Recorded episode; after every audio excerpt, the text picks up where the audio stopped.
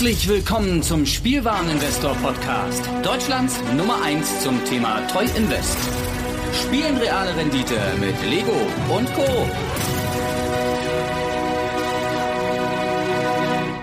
Und damit herzlich willkommen zu einer neuen Folge von Omega Saibatsu, dem Magic-Format auf dem Spielwareninvestor Podcast mit mir, Patrick. Genau, ich habe jetzt alles erwähnt. Erstmal vielen lieben Dank fürs Feedback für die XXL-Folge. Waren doch einige Leute, die mich dazu angeschrieben haben.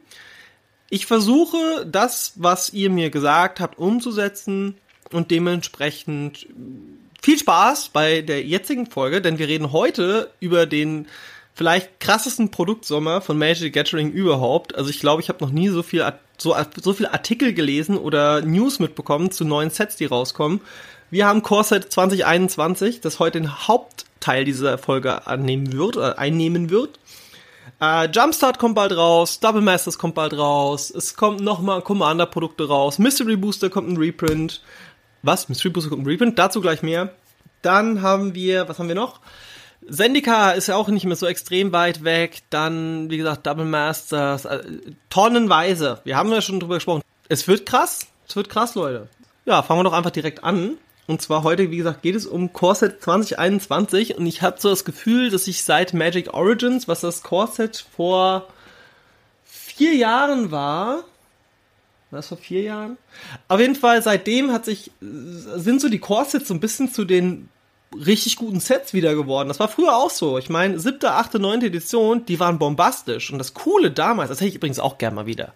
Das müsst ihr euch mal vorstellen. Es gab damals die Möglichkeit, dass online gewotet wurde, welche Karte reprintet wird.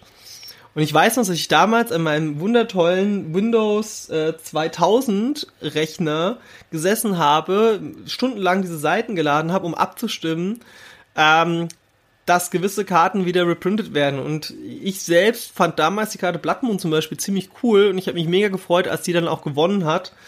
Ähm, ja, oder auch das Zorn Gottes damals gewonnen hat. Das waren so Karten, wo für mich sehr relevant waren. Ich habe total getrauert, dass äh, Dawn Elementar, glaube ich, in der. Nee, die war auch überall drin. Auf jeden Fall gab es damals so ein Voting. Das war eigentlich ganz cool. Könnten sie mal ruhig mal wieder machen, dass sie mal Karten gegeneinander antreten lassen. Ich weiß ja nicht, ob das irgendein Wizards-Mitarbeiter hier hört. Ich, ich habe jetzt schon gehört, also ich habe jetzt mitbekommen, dass diesen Podcast ein paar Leute hören, die doch gewisse, ja, sagen wir mal, ähm, nennen wir es Verbindungen? Wir können es Verbindungen nennen zu äh, Magic the Gathering und Co. haben. Von daher, falls ihr da irgendwelche Informationen weitergeben könnt, sagt dem mal von dem Designer-Team hier oder von, von, von dem Dings-Team hier, der, der, der, der Patrick da von diesem Podcast aus Deutschland der hat da eine Idee gehabt, lass doch einfach nochmal Karten gegeneinander voten. Wenn das passiert, das wäre natürlich sehr fetzig, aber gut. Spaß beiseite. M21. Es gab vorher so ein paar Leaks. Mark Rosewater hat ja auch schon, wie ich es erwähnt habe, so ein paar Sachen angeteasert. Und ich habe ja in der letzten Folge sehr ausführlich drüber gesprochen. Und jetzt ist es natürlich so, haha, zwei Sachen haben sie sogar schon bestätigt. Ähm, die ich auch dementsprechend äh, kommen sehen habe. Könnt ihr auch nochmal in der XXL von nachhören, falls ihr es noch nicht gehört habt. Ich will heute nicht so lange labern wie beim letzten Mal. Deswegen straight up into the Spoilers. Also, wir haben aktuell drei Planeswalker gespoilert. Wir haben Brasserie Cat, neuer Planeswalker. Ich glaube, das soll der Planeswalker sein, der in, wie war das gewesen, der quasi auf einer, auf einer Plane ist, die wir schon kennen, die aber noch keinen Plane, oder den es noch nicht gab. Tolle Karte. Ist, wir, wir reden, heute möchte ich halt nur speziell über zwei, drei Karten ein bisschen mehr drauf eingehen und wie sie sich auf den Markt auswirken. Und da kommen wir direkt nämlich zu Teferi Master of Time. Wir haben einen potenziellen, äh, potenziellen neuen Jace the Mind Sculptor. Erstens mal monoblaue Karte. Monoblau bedeutet, wie es der äh, Name schon sagt, also sie nur in Blau verfügbar. Also sie hat keine zwei Farben. Kostet vier Mana. Hat Loyalität 3. Und man darf seine Fähigkeiten wie Spontanzauber benutzen. Und das Ding, ähm, kann man, also man kann mit dem quasi Kreaturen entfernen. Während des gegnerischen Zugs. Dann kann man für plus eins eine Karte ziehen und dann muss man eine Karte abwerfen. Und minus 10, ich krieg zwei extra Züge. Also hier steht ja schon dick und fett drauf, hallo, ich koste irgendwann richtig viel Geld. Und man muss dazu sagen, der ist halt kein Oko. Also der ist halt nicht so absurd wie Oko. Der ist aber schon richtig gut. Und ich glaube, der Teferi, im Vorverkauf würde ich ihn nicht kaufen. Ich würde ihn vielleicht nach Release kaufen, wenn ihr den so oder so haben wollt, vier Stück davon, wenn der noch in der normalen Preisrange unterwegs ist, weil ich denke halt, dass die Vorverkäufe zwischen, sagen wir mal, 40 und 70 Euro liegen werden. Ähm, das ist komplett Banane eigentlich. Also der ist halt schon, der ist halt schon wirklich gut. Ne? Ich gucke mir gerade mal an, was der aktuelle Preis ist von so einem Teferi. Snitchen wir doch mal ganz kurz bei Card Market rein. Und zwar haben wir, ach, das geht ja sogar. Da sollte man vielleicht doch jetzt schon zuschlagen. Denn Teferi steht aktuell, wenn ich mir den vorbestelle, bei knapp 20 Euro. Ganz ehrlich, das ist eine 20-Euro-Karte. Minimum. Das heißt, wenn ihr sagt, so, ich wollte mir den eh kaufen, dann schlagt jetzt mal zu, weil ich habe nicht das Gefühl, dass der da bleibt. Also auf gar keinen Fall. Vielleicht, vielleicht wird so ähnlich sein wie bei zum Beispiel der Chandra Torch of Defiance damals. Ähm, die geht erst vom Preis runter und auf einmal gewinnt das Ding halt Turniere. Und dieser, dieser Teferi, das, das ist halt die perfekte Ergänzung zu den anderen Teferis. Der wird gespielt werden, definitiv. Saugute Karte, Blau-Weiß Control oder vielleicht Mono-Blue Control, was auch immer. Teferi im Moment bei 20 Euro verstehe ich gar nicht. Ähm, ja, kaufe ich mir doch direkt mal vier. So, erledigt. Also, den guten Teferi, ja, dann hätte ich noch, was haben wir noch in, im Angebot von den wundertollen Spoilern? Ähm, Liliana Waker of the Dead. Und ich muss ganz ehrlich sagen, aus künstlerischer Sicht, sauschönes Bild. Und die Karte ist auch noch richtig gut. Also, wir haben vier Mana, Loyalität 4. Man kann quasi, jeder Spieler wirft eine Karte ab und jeder Gegner, ähm, each opponent who can, achso ja, genau, jeder Spieler wirft eine Karte ab und jeder Gegner, der keine Karte abwerfen kann, verliert drei Lebenspunkte. Das ist so ähnlich wie der Effekt von Liliana of the Weil. Man merkt auch, sie versuchen vielleicht gerade auch so ein bisschen die Stärke von gewissen Karten zu rebooten, aber so, dass sie noch okay sind, aber nicht so abartig. Ja, der Master of Time erinnert mich ein bisschen an Jace the Mindscape, denn nicht nur, dass er viel Mana kostet und auch ziemlich gut ist, sondern die Liliana auch mit ihren Effekten, plus dass er halt Mana mehr kostet. Das heißt, Liliana of the Way ist wahrscheinlich immer noch die bessere Karte, aber die Liliana Waker of the Dead ist trotzdem gut. So, um, target creature gets minus x minus x until end of turn, where x is number of cards in your graveyard. Also für minus 3 kann ich dann noch im Gegner was kaputt machen. Und für minus 7 bekommst du ein Emblem, auf dem draufsteht zu Beginn des Kampfes in deinem Zug, ähm, dass eine Kreatur von deinem Friedhof ist aufs Feld unter deine Kontrolle ins Spiel bringen und die hat Haste. Ich bin auch da, also ich, das ist schon ziemlich stark. Das ist halt wirklich gut und sieben, sie fängt bei vier an, das heißt drei Runden später, beziehungsweise vier Runden später kann ich das schon aktivieren. Ähm, interessante Karte. Kaufempfehlung in der Vorbestellung? Würde ich jetzt nicht unbedingt sagen, äh, sehe ich eher bei anfangs nicht so hoch im Wert. Also ich glaube im Moment kostet die gute, schauen wir mal, kostet knapp über 10 Euro, 12, 13 Euro. Sehe ich aber am Anfang erstmal so runtergehen bei 6, 7 Euro vielleicht. Und das ist auch was, das kann sich auf lange Sicht entwickeln. Hier noch keine Kaufempfehlung. Teferi für den 20? Kann man machen. Ähm, so. Jetzt kommen wir noch mal zu Reprints.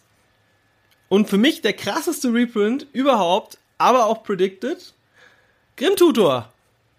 Grim Tutor war eine Karte aus dem Starter-Set, das uraltes Starter, Starter 95 war das, glaube ich. Ich kann auch mal direkt checken. Äh, Grim Tutor war in, also es war ein ganz, ganz besonderes, Starter 99, genau. Äh, gucken wir uns mal die Kurve an. Ähm, 220, 200, 250, 180. Oh, aktueller Preis, 80 Euro. Ja, Grim Tutor war, ist quasi eine Tutor-Karte, mit der man sich eine Karte aus dem Deck raussuchen kann. Sie kostet drei Mana und man verliert noch selbst drei Lebenspunkte. Nicht so gut wie der Demonic Tutor, aber wir wissen ja, das Format Commander, es gibt eine Erweiterung für mein Commander-Deck, das schwarz ist und mir eine Karte aus dem Deck sucht. Also wurde Grim Tutor dementsprechend auch gespielt. Und es ist einer der wenigen Tutoren, der die Karten direkt auf die Hand gibt. So, dann wurde ja vorweg gesagt, so, oh ja, der, der Grundtutor, der kriegt einen Reprint und ja, jetzt ist er da. Ähm, was soll der denn kosten? Und wie siehst du den denn, wie schätze ich diese Karte denn preislich ein? Also im Moment kann man das Ding schon bekommen für ein bisschen was über 10 Euro. So. Jetzt denke ich mir, das geht nochmal nach unten. Weil wir dürfen nicht vergessen, das Set wird für, wahrscheinlich für zwei Jahre gedruckt werden. Und dadurch, dass das Set sehr viele gute Nachdrucke hat, da kommen wir gleich nochmal zu zwei, drei, die ich erwähnen werde. Ja, da dementsprechend wird er erstmal runtergehen. Also, weil der ist zwar gut, aber der wird jetzt nicht so den Impact haben. Also, ich glaube nicht wie der Idyllic Tutor, dass der ganz nach unten geht, weil der Idyllic Tutor war von Anfang an nicht so teuer. Ähm, aus Ceros. Aber ich glaube, dass wir so knapp bei 7, 8 Euro landen werden und dann wird das Ding langsam kontinuierlich nach oben gehen und in zwei, drei Jahren, wenn das dann mal wieder vorbei ist und es gibt keinen Nachdruck von der Karte und ich kann mir trotzdem vorstellen, dass es wieder irgendwelche Store Championship Booster geben wird, wo dann der auch wieder mit drin sein könnte, weil er aus einem Core-Set ist. Ja, der wird erstmal runtergehen, wenn er, sagen wir mal so, Langzeitinvestment, wenn das Ding unter 10 Euro geht, kaufen, wenn das über 10 Euro ist, warten am Anfang. Es gibt viele Leute, die wollen den loswerden. Dementsprechend eher Tendenz nach oben. Ähm, auf lange Sicht. Jo. Gut. Was haben wir denn noch Wunderschönes? Der zweite, erstmal noch einen anderen Reprint, den ich ganz cool finde. Und zwar Azusa, Lost But Seeking. Azusa ist eine Legende, ursprünglich aus dem Kamigawa-Block, die äh, erlaubt einem zwei weitere Länder zu spielen und die Karte wird auch sehr viel gespielt in Modern und in auf diversen anderen Formaten. Starke Karte, eine der besten grünen Karten, Legenden auch für Commander sehr relevant. Man kann eigentlich fast bei jeder Karte sagen, ist auch Commander relevant, vor allem weil sie halt auch eine Legende, es gibt Decks, die spielen um sie drumherum. Wie schätze ich denn die Karte ein? Also erstmal, warum ist denn überhaupt das ein Set, in dem so krasse Karten auch reprintet werden? Zum einen möchte man ja Pioneer als das neue Modern, Modern etablieren. Und ich glaube, wir werden in den nächsten Jahren sehr viele modern relevante Karten auch nochmal in Pioneer bekommen, äh, in, in, in Standardsets bekommen, weil man versucht, in Pioneer eine weite, also weitflächiger das aufzubauen, so dass aber quasi fairer ist. Und ich denke, dass die Azusa dementsprechend der Grund ist, warum die Karte überhaupt jetzt nochmal nachgedruckt wurde, weil wir jetzt einfach die Möglichkeit haben, sie dann auch in Pioneer zu spielen. Und sie ist halt auch eine solide 15 bis 20 Euro Karte gewesen. Im Moment, die hat jetzt erstmal einen Nachdruck. Die wird jetzt erstmal, ne, kann man jetzt erstmal warten, muss man noch nicht kaufen. Bevor wir zum nächsten krassen Reprint kommen, also die Azusa, um das kurz abzuschließen, die Azusa, schöner Reprint, wird unter 10 Euro fallen. Auf lange Sicht kostet es wieder 20. Meine These, Theorie zu dieser Karte. So. Der gute Vito. Vito Thorn of the Dusk Rose. Legendäre Kreatur, Vampir, Klerik. Neue Karte. Huh. Immer wenn ich Lebenspunkte bekomme, verliert ähm, ein Gegner genauso viel Leben. Kostet nur 3 Mana und ist 1-3. Und für 5 alle Kreaturen, die ich kontrolliere, kriegen Lebensverknüpfungen. Äh, uh, der ist schon richtig gut. Das ist für mich auch so eine Karte. Sagen wir mal ganz ehrlich, gucken wir mal, was der im Moment kostet. Ich glaube, den lege ich mir auch. Ja, der Vito, der kostet gerade mal im Moment ein bisschen was über einen Euro. Jetzt mal ganz ehrlich, das Ding hat Potenzial. Es hat richtig Potenzial. Ähm, dementsprechend packe ich mir auch mal 8 in meinen tollen Warenkorb. Und muss an dieser Stelle sagen, den kann man sich auf jeden Fall mal sichern, weil ich glaube, das könnte so eine 3, 4, 5 Euro Karte werden. Bin aber auch ganz ehrlich, das ist jetzt eine Karte, wo ich denke, Spekulation auf einen Euro, okay. Nicht so krass wie bei den Companions. Companions sehe ich immer noch als viel besser an. Fakt ist aber der, der kostet momentan nichts. Ob er performen wird, werden wir sehen. Aber ich glaube, für drei Mana eine Kreatur, die einfach sagt, jedes Mal, wenn ich Lebenspunkte kriege, verliert mein Gegner so viele Lebenspunkte. Das ist eine solide Legende. Und es wird wahrscheinlich auch Commander-Spieler geben. In Voll kostet übrigens 9 Euro. Ab 9 Euro. Gut, nächste Karte. Ein Reprint von Banslayer Angel. Das war mal ein richtig guter Engel. Der sagt halt für 5 Mana, für 5 fliegend, Erstschlag, Lifelink, Schutz vor Dämonen und vor Drachen. Ist ein bisschen aus der Mode gekommen, ist in Draft immer noch eine Bombe, aber es gibt natürlich aus Dominaria den weitaus besseren Engel. Und zwar hieß das gute Ding Lyra Dawnbringer. Lyra Dawnbringer ist halt einfach die bessere Wahl. äh, weil sie hat fast das gleiche mit dem Unterschied, dass sie anstatt die Schutz vor Dämonen und Drachen hat, hat sie halt plus eins plus eins und Lifelink für alle anderen Engel. Das ist halt besser. Dementsprechend ist halt die Lyra inzwischen die bessere Option. Trotzdem schön, dass er, dass er wieder hier mit drin ist. Auch ein schönes Artwork. So, ich glaube, Wizards hat auch dieses Jahr einen Clown gefrühstückt, weil, sind wir mal ganz ehrlich, wir haben den Pack-Leader. Und in Jumpstart wurde ja auch schon angekündigt, es kommen ganz viele Hunde. Es gibt jetzt auch einen Errata. Ähm, alle Hounds aus dem Spiel heißt jetzt auch offiziell Dog. Der Pack-Leader ist ein Hund. Andere Hunde kriegen plus 1 plus 1, 2 Mana 2, 2. Und immer wenn der Pack-Leader angreift, dann verhinderst du allen Schaden, ähm, ja, den, den, den Hunde kriegen. Solide Karte, gar keine Frage. Ähm, warum machen sie das? Ich glaube, sie versuchen gerade mit dieser Katzen-Hundeschiene auch so ein bisschen so einen Trend zu etablieren. Und ist eine nette, nette Erweiterung, also warum nicht? Containment Priest ist zurück. War vorher nur in Commander drin und in einem Master Set reprintet worden. Ähm, der Containment Priest ist jetzt standardlegal und damit auch modern legal. Und Pioneer legal. Der Containment Priest ist eine 2-Mana-Karte 2-2, hat Flash, bedeutet man kann jederzeit spielen. Und immer wenn ein. Achso. Bevor ich es vergesse. Packleader kaufen oder nicht? Nein. Ich werde euch bei den Karten einzeln nur sagen, wenn ich denke, man sollte sie kaufen, ob Sinn, äh, sinnig ist. Ähm, geht einfach davon aus, ich verkaufe, also ich sage euch nicht, dass ihr irgendwelche Karten kaufen sollt, außer die, wo ich speziell sage, hier geht es auch mehr darum, euch zu zeigen, hey, es gibt gewisse Veränderungen und was passiert mit den Karten durch die Veränderungen. Ähm, zurück zum Containment Priest. Der hat Flash und immer wenn eine nicht oder wenn eine nicht Token Kreatur das Spiel Spielfeld betritt und sie wurde nicht beschworen, also regulär beschworen, dann wird es halt aus dem Spiel entfernt. Ähm, das ist eine sehr gute Sideboard-Karte, auch in Legacy. Äh, Gibt es jetzt auch als Full-Art-Version, fancy und dementsprechend glaube ich, dass da, ja, der wird halt auch nicht viel kosten am Anfang. Langzeitinvestment. Da habe ich heute Morgen ein sehr, sehr lustiges Meme gesehen. Und zwar, es gibt ja den Lanova-Elfen und den Elvish Visionary. Der Lanova-Elf sagt halt, du kriegst ein grünes Mana und der Elvish Visionary sagt, du ziehst eine Karte. Und hat jemand dieses unheimlich lustige, meiner Meinung nach sehr, sehr, äh, also es ist wirklich ein sehr witziges Meme, das wird wahrscheinlich auch viral gehen. Ähm, es gibt ja, gab ja dieses Lied PPAP, hier mit diesem äh, Tariko, äh, äh, Picotaro? Picotaro hieß der, genau. Ähm, ja, hier Pen, Pen, Apple, Apple Pen und das war halt so äh, Lenovo Elf, Elvish Visionary, Lenovo Visionary. Also kann man drüber lachen. Habe ich auch ein, zwei Leuten geschickt. Äh, weil der Lenovo Visionary kann halt exakt das, was die beiden können und kostet auch kombiniert genauso viel Mana. Dementsprechend, äh, ja, hat das irgendwelche Auswirkungen auf Investment? Nein. Ist eine interessante Information? Warum nicht? Dann ein Reprint vom Massakerwurm. Der wurde ja auch in der Spekulation genannt und da ist er. Das ist eine Karte, wo ich im Moment glaube, da, also das werde ich auch nochmal ausführlicher ausarbeiten. Ähm, der Massakerwurm könnte einen ganz schönen Impact haben und dann müssen wir gucken, welche Karten drumherum um den Massakerwurm gut funktionieren. Und das werde ich für euch auch ausarbeiten.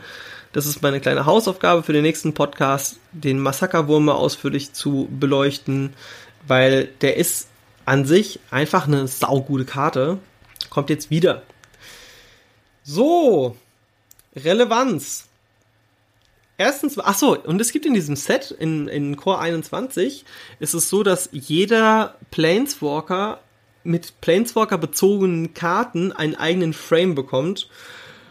Und die Basisländer kriegen auch einen eigenen Frame. Es gibt jetzt zum Beispiel Teferi-Länder und ich muss ganz ehrlich sagen, das sind mit die schönsten Basics, die ich seit langem gesehen habe. Ja, ich meine, es gibt ja viele, die sagen, ach ja, die Teros Basics und man merkt, dass Wizards momentan den, diesen Fahrplan fährt, so, also irgendwann werden normale, standardnormale Basics werden wahrscheinlich wertvoll werden, weil einfach keine mehr existieren, weil es gibt nur noch Special Fancy, super toll. Ähm, ja. Und Teferi hat seinen blauen Rahmenframe, es gibt auch ganz viele verschiedene Versionen von den Karten und ja, und jetzt gibt es noch zwei Karten, über die ich heute reden möchte. Und drei, drei Karten, drei. Wir haben den Spark Hunter Masticore. Das ist ein, ähm, ein Masticore. Masticore sind Karten, die es schon seit sehr vielen Jahren in der Historie von Magic the Gathering gibt, immer mal wieder. Das sind so Artefakt-Kreaturen, die können da irgendwas krasses. So. Und der hat halt, also der kostet halt drei Mana, drei, vier, und wenn man ihn spielt, muss man eine Karte abwerfen, hat Schutz vor Planeswalkern. Das ist eine gute Karte. Also, das heißt, das Ding funktioniert gegen Teferi. Dementsprechend könnte es auch sein.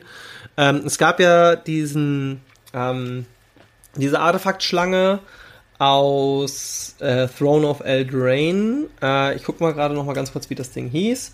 In der Zeit äh, erzähle ich euch noch was über den wundertollen ähm, Masticore, den neuen, weil er wird quasi das Antistück sein gegen Teferi. Und wenn Teferi so stark performen wird, wie ich das einschätze, dann haben wir auf jeden Fall ein ja, dann haben wir halt quasi eine neue Karte, die äh, dementsprechend auch Preis nach oben gehen wird, weil im Moment kostet der Masticor noch nicht so viel. So, erst nochmal ganz kurz zu dem tollen Basilisken, den ich jetzt wahrscheinlich auch gar nicht finden werde. Doch, steinerne Schlange war's. Stone Coil Serpent. War zwischenzeitlich aufgrund, dass die Antikarte gegen Oko war, äh, bei 5, 6 Euro, ist inzwischen bei knapp 2 Euro angekommen. So, jetzt haben wir's. Ähm, der Sparkhunter Masticore, der hat erstmal Schutz vor Planeswalkern. Dann hat er für eins kann ich eine, einen Schaden auf einen Planeswalker machen. Das ist ziemlich gut, weil ich kann das so oft machen, wie ich will. Ne? Also ich muss den nicht dafür tappen. Und für drei kann ich ihn unzerstörbar machen. Der ist gut, der Sparkhunter Masticore, der ist wirklich gut. Und jetzt schauen wir uns mal den aktuellen Preis an. Der Sparkhunter Masticore steht im Moment bei knapp Ah, bisschen was über einen Euro. Der hat mehr Potenzial. Definitiv. Da packe ich mir auch mal direkt nochmal 8 in den Warenkorb rein. Sparkan Domesticor. Gehen wir zur nächsten Karte über und das ist Chromatic Array. Array. Array? Ja, kostet 7 Mana. Jedes Mana, das, also es ist ein legendäres Artefakt. Jedes ähm, you may spend mana a thought it were mana of any color. Das heißt, für jedes Mal, das ich produziere, kann ich mir aussuchen, welche Farbe das hat. Jetzt hat das Ding auch noch den Effekt, wenn ich das tappe, bekomme ich fünf generische Mana. Und da ich ja Mana ausgeben kann, wie ich will, mache ich damit halt alle fünf Farben. Dann kann ich für fünf und das Ding noch tappen und dann kann ich eine Karte ähm, ziehen für jede Farbe unter Permanence, die ich kontrolliere. Auf dieser Karte steht schon wieder dick und fett drauf, hallo, ich bin ein neuer Commander-Staple. Chromatic Ori, Preis. Man kann auch schon fast sagen, alles wo Chromatic draufsteht, kostet irgendwann, ja, okay, Chromatic Ori steht jetzt schon bei über 8 Euro. Wird erstmal runtergehen, ist aber für mich das gleiche wie das Alhammerets Archiv. Das Alhammerets Archiv war eine Karte, die hat jahrelang auch nicht so viel gekostet. Da hat man das auch so ein bisschen überschätzt, glaube ich, äh, unterschätzt und ähm, dank Mystery Booster hat jetzt quasi nochmal ein, ja, nochmal ein Reprint bekommen, ist natürlich im Wert nach oben gegangen.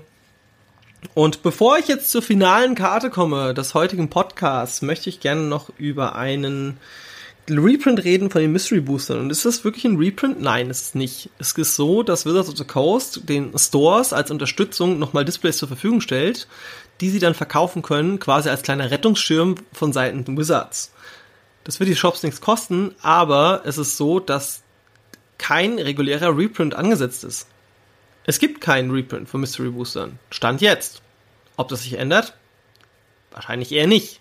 Weil man muss ja bedenken, auch deren Kapazität ist äh, limitiert, das heißt, sie können ja nicht unendlich viel Sachen drucken. Bei Ikoria und den Commander-Displays gab es schon Druckverzögerungen, das heißt, sie werden sich ein, äh, ein Teufel tun, um dieses Produkt Mystery Booster, was ja auch einen gewissen Hype ausgelöst hat, nachzudrucken, während sie schon dabei sind. Sie müssen Battle for Zendika, also sie müssen das neue Zendika-Set drucken. Dazu kommen Commander-Produkte gedruckt werden müssen. Dann kommt Jumpstart, dann kommt Core Set 21 es kommt noch das Commander Special Set. Die, das Spellbook Chandra ist auf dem Weg. Da ist kein Platz für Mystery Booster nachzudrucken. Und ich sage euch ganz ehrlich, unterstützt eure Stores, kauft die Displays und Mystery Booster wird wahrscheinlich das erste Display seit vielen, vielen Jahren sein, das sich einfach sehr schnell nach oben bewegen wird. Und ja, jetzt kommen wir zum Grande Finale. Meine, sagen wir mal, liebste und meist erhoffteste Erwartung, dass sich das erfüllt, was ich spekuliert habe im letzten Podcast. Ugin the Spirit Dragon is back. Und hier kommt auch meine Kaufempfehlung für heute. Ugin the Spirit Dragon. Core 21.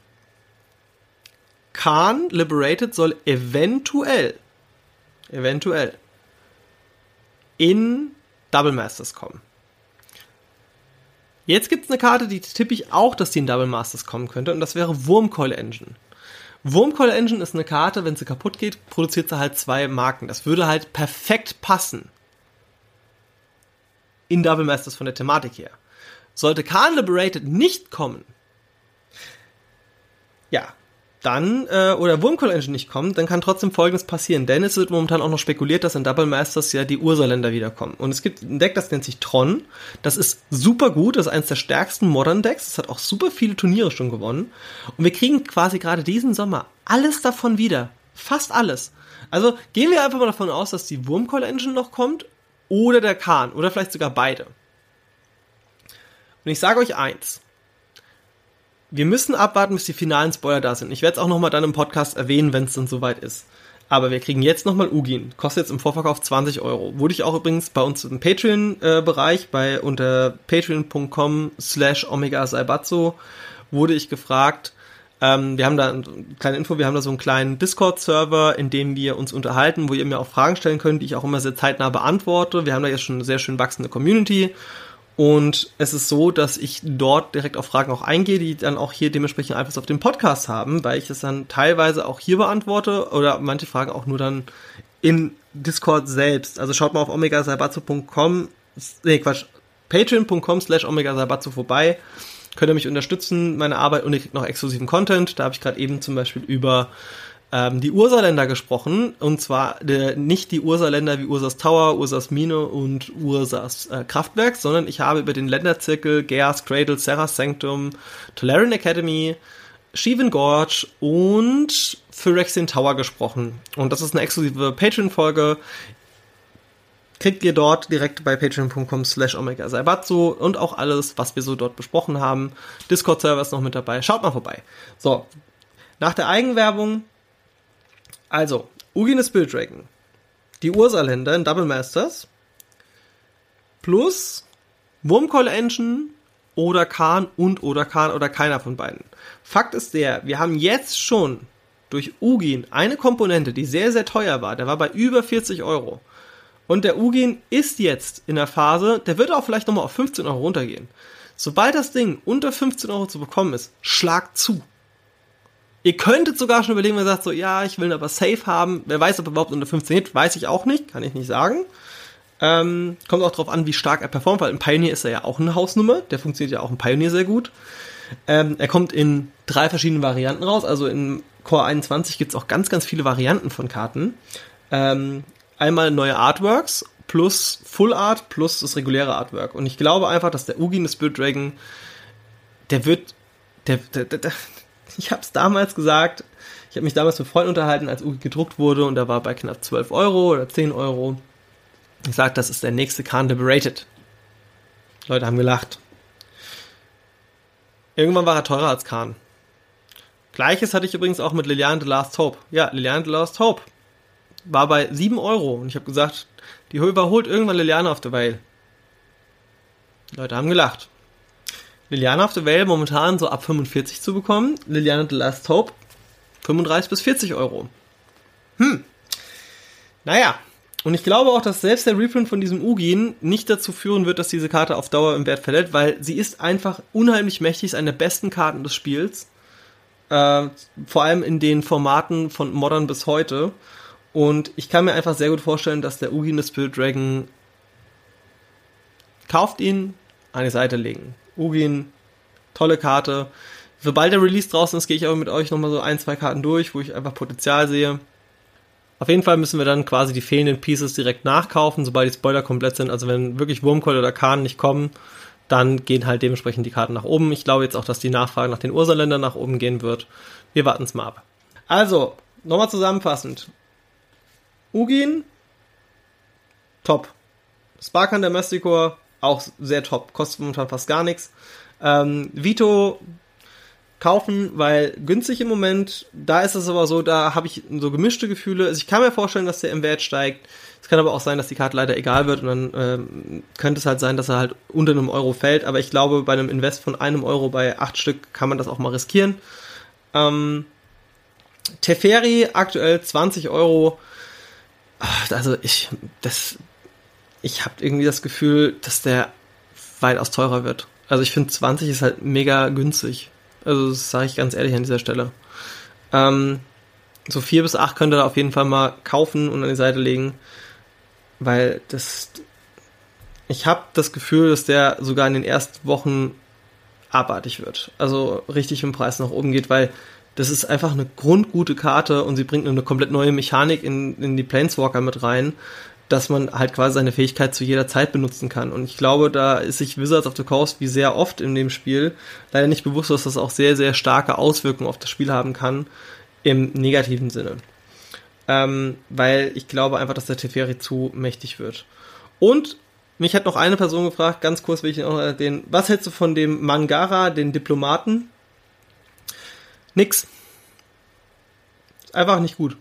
Ist so okay Karte, ist aber nicht gut. Warum? Ganz einfach, kostet zu viel Mana, kann dafür zu wenig, sieht auf den ersten Moment aus, als wäre es eine gute Karte, ist keine gute Karte. So. Äh, ja, also halt mal, halt mal auf jeden Fall, wenn ihr sagt, ich möchte jetzt investieren, dann wären meine Top-Picks auf jeden Fall Teferi, der Grimm-Tutor, wenn er noch ein bisschen weiter runter geht. Ähm, Massakerwurm ist ein bisschen ein Sonderfall, da geht es um das Drumherum, das mache ich in der nächsten Folge. Äh, Ugin, Masticor, also Sparkander Masticor und ganz, ganz final noch gesagt, sollte die Wurmcall Engine nicht kommen und das Tron-Deck wird quasi sein Revival haben und die Ursaländer kommen wirklich, also ich sage euch eins, wenn die Ursaländer in dem Double Masters drin sind, und kein Kahn und keine Wurmcoil werden beide davon mit dem Preis nach oben gehen. Vor allem die Wurmcoil Engine, weil die ist schon etwas länger nicht mehr gedruckt worden. Ich möchte den Podcast auch nicht wieder unnötig in Länge ziehen. Ich sage vielen lieben Dank an dieser Stelle fürs Zuhören. Mein Name ist Patrick. Schaut bei patreon.com slash omega vorbei. Könnt ihr mich unterstützen. Wir haben eine super tolle Discord-Gruppe. Und ja, bis zum nächsten Mal. Ciao.